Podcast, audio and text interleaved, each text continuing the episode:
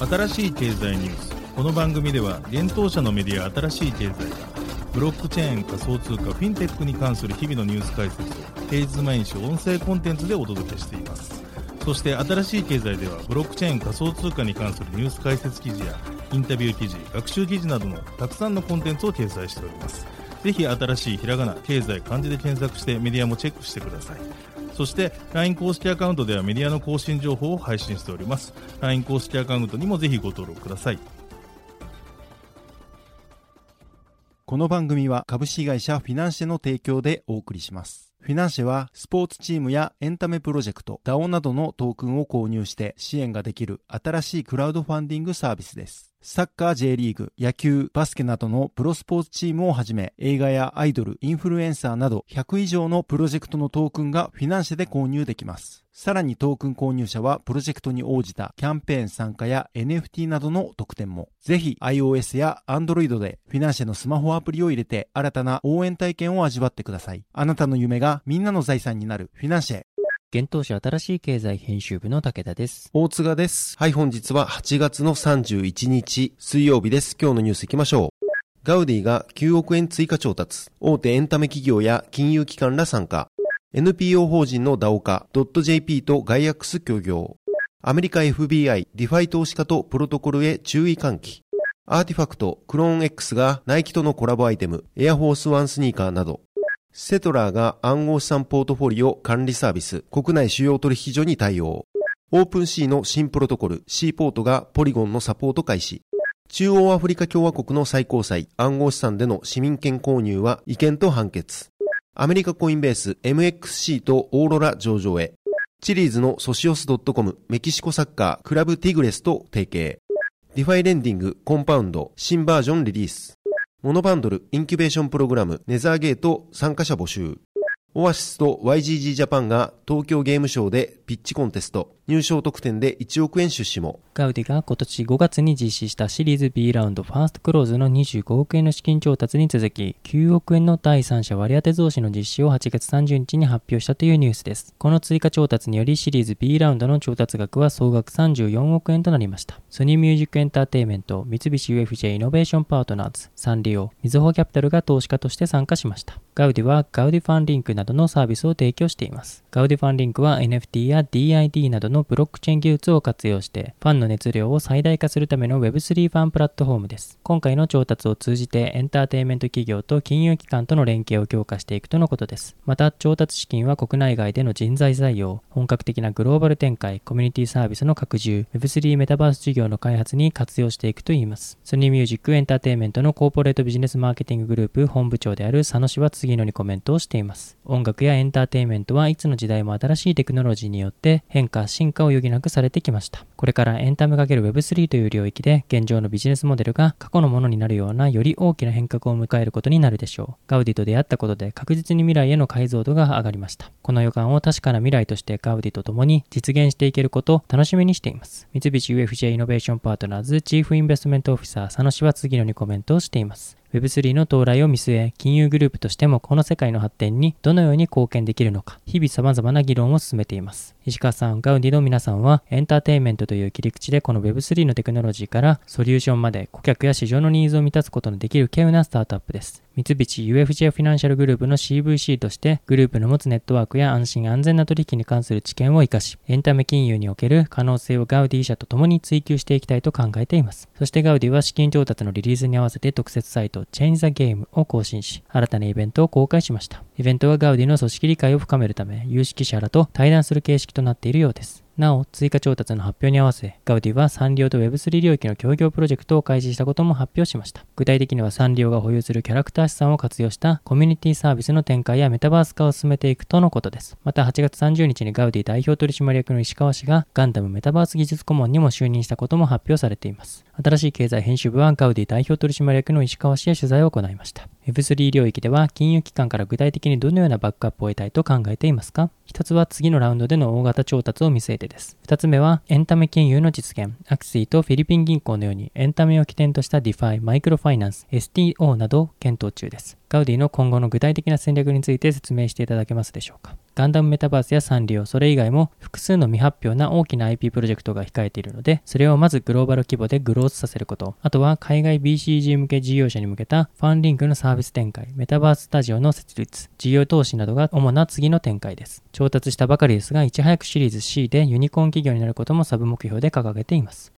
続いてのニュースいきます。ガイアックス及び若者と政治をつなげる活動を行う NPO 法人 .jp がブロックチェーン技術を活用し、非営利組織を打化していくプロジェクトを開始することを8月29日に発表したというニュースです。.jp は若者の投票率向上を目標に1998年に設立された非営利団体です。同 NPO は現在全国35の拠点700名の大学生スタッフが所属し、大学生を対象としたインターンシッププログラムを運営し、25年間で4万人が参加した実績を持ちます。また国内最大規模の制作コンテストも運営しています。今回のプロジェクトでは両社は社員だけによるプラットフォーム運営から DAO というユーザーや社外の協力者も巻き込み一体となったプラットフォーム運営という取り組みを通じて主に NPO 法人などの非営利組織が抱える人材リソース不足、PR やマーケティング不足を補いながら社会認知を獲得し、社会課題の改善、解決のスピードを飛躍的に向上させる事業モデルを提示していくとのことです。そしてこの DAO 化プロジェクトではまず組織内の大学生スタッフがより自律的にこのプラットフォーム運営に取り組める不安を構築していくとのことです。また将来的にはインターン生や受け入れ議員事務所のみならず、あらゆる個人、法人に対してこのプラットフォームを開放し、トークン付与などの運営ルールを定めながら、若者の投票効率向上という目標を達成する DAO 実現を目指すといいます。なお .jp DAO 化プロジェクトの3つの特徴として、大学生主体の組織活動にブロックチェーン技術を導入、活動で獲得できるトークンは事業運営に必要な経費として消費可能、協力者の貢献を可視化が説明されています。2022年末までに大学生スタッフ700人にトークン、NFT を含むを発行し、組織内におけるインセンティブの仕組みを設計していくとのことです。そして2024年3月までに外部へ公開し、オープンな DAO 化を目指すとのことです。.jp 理事長の佐藤氏は、NPO 法人やソーシャルビジネスが取り組む社会課題を解決するための手法として、近年様々なプレイヤーが共同して社会課題の解決に取り組むコレクティブインパクトという手法に注目が集まっています。そしてその究極の形が組織内外関係なく、共通の目的に結集して行動する DAO だと考えています。.jp は若者の投票率向上を目指し、大学生スタッフと協力して25年間取り組んできました。見えてきた事実は、インターンシップに参加した学生は投票に行くようになるということです。一方、.jp だけの活動では若者の投票率向上は成し遂げられないということも分かりました。だからこそ本プロジェクトを通じて最終的に .jp の枠を超えた DAO を作り上げ、多くの方々の H を結集させることで若者の投票率向上を目指しますとリリースで伝えています。株式会社ガイアックスの代表執行役社長である上田氏は、本プロジェクトは NPO 法人の先駆者として国民政治というガバナンス領域に25年もの間活用されていらっしゃる団体が、これまでの知見を継承しながら、より変革するために DAO を用いる先進的な取り組みです。DAO、NPO 法人のような社会課題の解決という共通目的に集うメンバーで構成される組織には、一人一人の可能性を最大限に引き出し、自律的にプロジェクトが推進される仕組みである DAO が非常に有効な手段だと考えています。ガイアックスは人と人をつなげるをミッションに、フリーフラットオープンな組織づくりを志しており、今後も全ての人の可能性を引き出し、他人のことを自分事として捉える社会を目指してまいりますと述べています。なお、担当者に確認したところ、DAO の基盤となるブロックチェーンは、現状イーサリアムを予定していますが、未確定とのことです。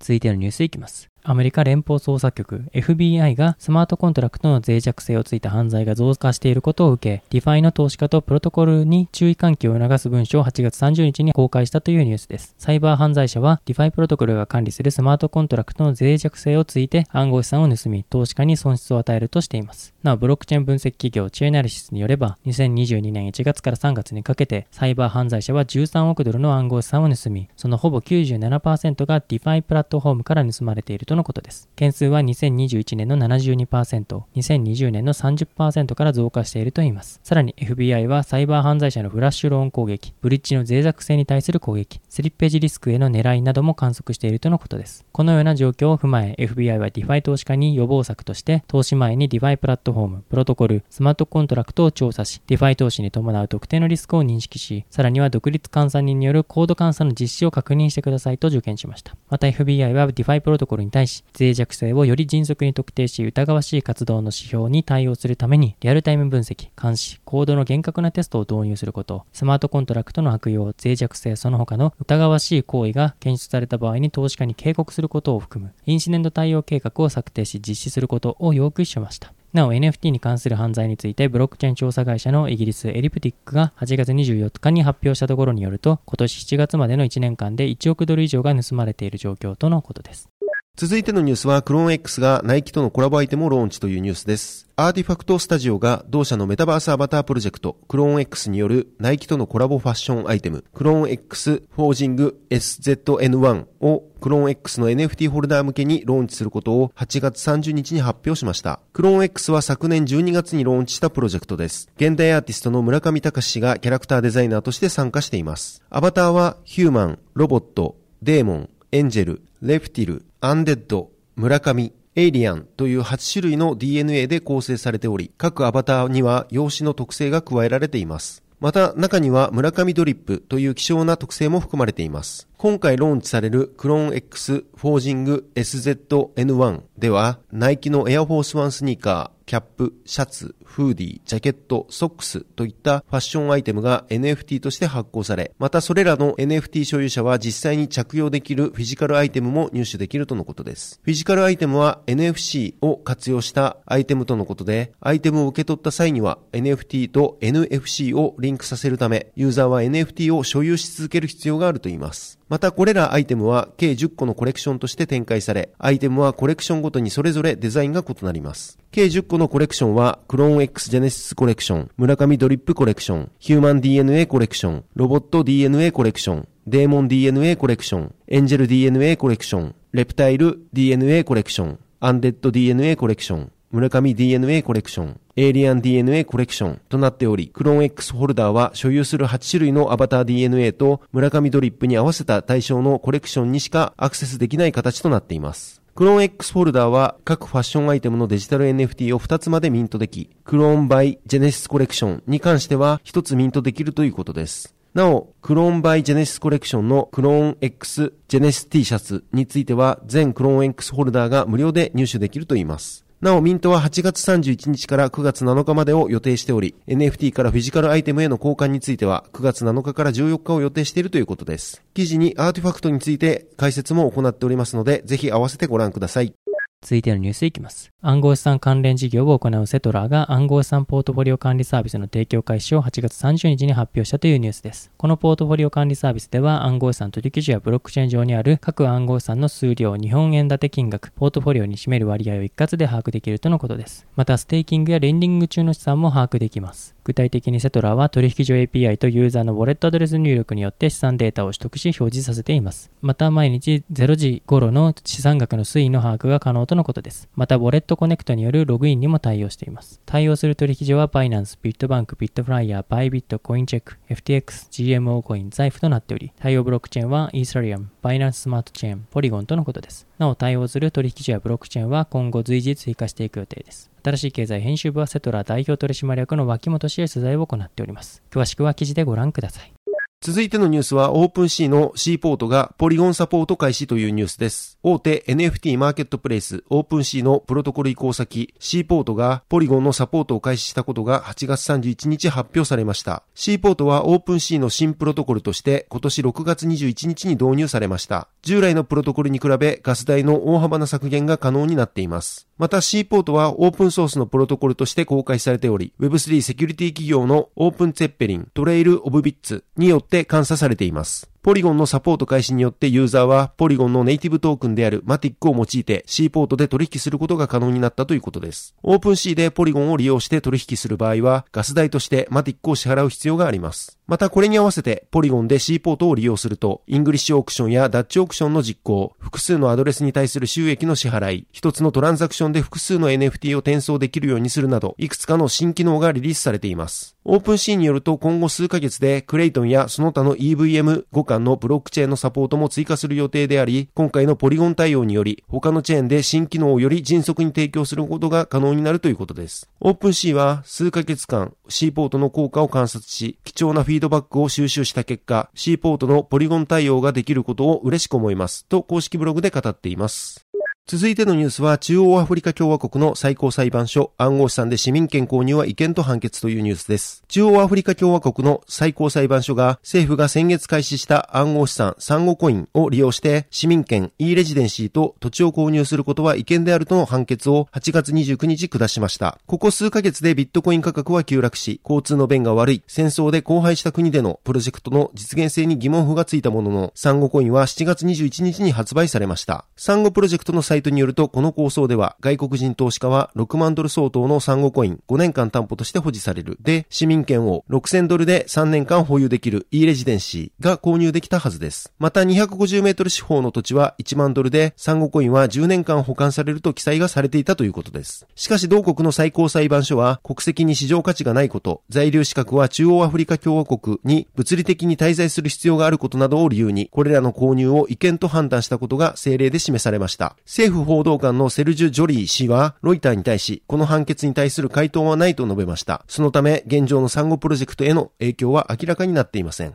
世界最貧国の一つである中央アフリカ共和国は4月にアフリカで初めてビットコインを法定通貨としました。暗号資産の専門家の間では眉唾でビットコインの法定通貨化について IMF がアフリカ大陸の課題に対する万能薬ではないと警告を発するきっかけとなりました。フォースタン・アルシャンジュ・トゥワデラ大統領は、サンゴコインは金融排除の解決策であり、中央アフリカ共和国の膨大な鉱物資源への投資を促進するものだと擁護しています。しかし最初に提供された2100万ドル相当のサンゴコインの売れ行きは鈍く、発売後数時間で購入されたのは目標のわずか5%強に過ぎていないという状況です。続いてのニュースはアメリカコインベースで MXC とオーロラ上場へというニュースです。アメリカ大手暗号資産取引所コインベースで暗号資産 MXC とオーロラが上場することが8月31日発表されました。両銘柄は流動性条件が満たされ次第、コインベース .com 販売所及び同社提供の個人トレーダー向けプラットフォームコインベースエクスチェンジにて日本時間9月1日午前2時以降に取引開始される予定です。取引ペアについては両銘柄それぞれ USD をサポートトすることになっており、段階的に開始されるといいます。なお、両銘柄ともイーサリアムのトークン規格 ERC20 で発行されたトークンとなります。また両銘柄は新規銘柄や市場で取引量が比較的少ない銘柄に付けられるエクスペリメンタルラベル、実験ラベルの対象通貨となっています。このラベルは市場の状況で取引量が増えた場合に削除がされる予定となっています。記事に MXC とオーロラについての説明文を入れておりますので、ぜひ合わせてご覧ください。続いてのニュースは、ソシオス .com がクラブディグレスと提携というニュースです。ファンエンゲージメントプラットフォーム、ソシオス .com を運営するチリーズが、メキシコのサッカークラブ、クラブティグレス UANL と提携したことを8月31日発表しました。なお、ソシオス .com がメキシコのサッカークラブと提携するのは4例目です。今までにクルブサントス・ラグナ、アトラス FC、グアダラハラとパートナーシップ契約を締結しています。また今回の提携により、クラブティグレスの公式ファントークンタイガースが発行予定であることも明かされています。このファントークンタイガースの発売日、ファントークンオファリングの価格、その他の詳細については近日中に発表される予定ということです。続いてのニュースいきます。ディファイレンディングプラットフォームコンパウンドが新バージョンコンパウンドサードのリリースを8月26日に発表したというニュースです。この新バージョンはコメットと呼ばれるラップドビットコインやチェーンリンク、ユニスアップコンパウンドのネイティブトークンを担保に USDC を借りられるようにするプロトコルです。今回発表された新バージョンはコンパウンドの DAO 内で投票によって承認されてリリースされました。全バージョンコンパウンドセカンドの保有資産の約2%に相当する約1億ドルがコメットで担保として供給できる額の上限として限定公開されています。コンパウンドによると以前のバージョンではユーザーがプールからどんな資産でも借りることができるシステムを利用したモデルであったため、一つの不良債権だけでプロトコルから他の資産を流出させる可能性があるリスクの高いモデルになっていました。しかしコメットではユーザーごとに担保プールが分かれており、清算時以外他のユーザーによって決して引き出されることがなく、一つの資産がゼロに急落しても、プロトコルの他のユーザーの資産にはリスクがないような設計になっているといいます。またプロトコルの価格取得オラクルとしてチェーンリンクを採用することで、システムのセキュリティとスケーラビリティの強化を図っているとのことです。またガバナンスのスマートコントラクトを簡素化することでガバナンスへの参加者が増加することも考えられるといいます。コンパウンドは最もフォークされているブロックチェーンプロトコルの一つであり、コンパウンドに利用されているコードにほとんど手を加えず丸ごとコピーしたようなプロジェクトも多く存在しました。コメットではこれに対しても取り締まりを行っており、プロトコルのフォークを作成するためにはコミュニティの承認が必要となります。これはコードが悪用されないようにすることを目的としています。コンパウンドの創業者のロバート・レシュナー氏は、コンパウンドサードは信じられないほどのアップグレードです。最も効果的な借り入れツールとなるように設計されていますと自身のツイッターで述べています。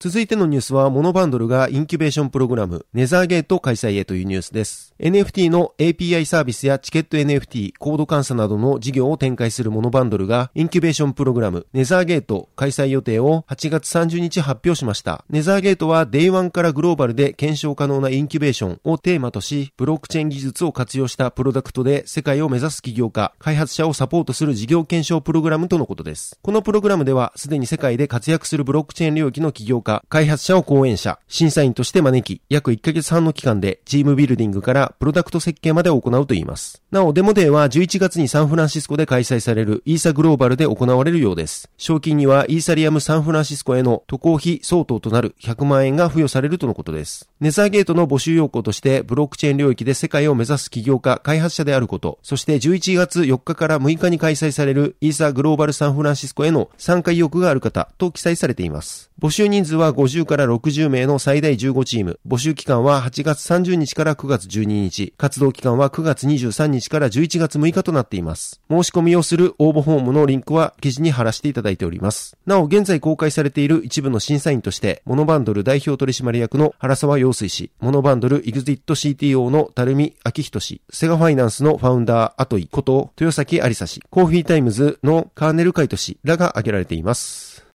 続いてのニュースは、オアシスと YGG ジャパンが東京ゲームショウでピッチコンテスト開催というニュースです。ゲーム特化ブロックチェーンの Oasys と YGG ジャパンが東京ゲームショウでブロックチェーンゲームのピッチコンテストを開催することを8月31日発表しました。入賞した国内外のゲーム開発者は特典として共催企業からの最大1万円の出資などが受けられるとのことです。主催の両社の他にアリーバスタジオ、ダブルジャンプベンチャーズ、グリーが共催します。このピッチコンテストは9月15日12時から14時半にて幕張メッセの東京ゲームショー会場内 YGG ジャパンブースで開催されるといいます。参加には一時の書類選考を通過し、会場でプレゼンテーションを行う流れとなるようです。参加申し込みはすでに開始しており、9月9日24時までが申し込み締め切りとなっています。一時審査結果は9月13日にメール通知され、二次審査の結果はプレゼン当日9月15日18時より汐留シティセンターにて開催するアフターパーティーにて発表されるとのことです。なお審査員は、バンダイナムコエンターテイメント021ファンドとインフィニティベンチャーズクリプト IVC が担当するとのことです。お申し込み希望の方はぜひそちらからお申し込みください。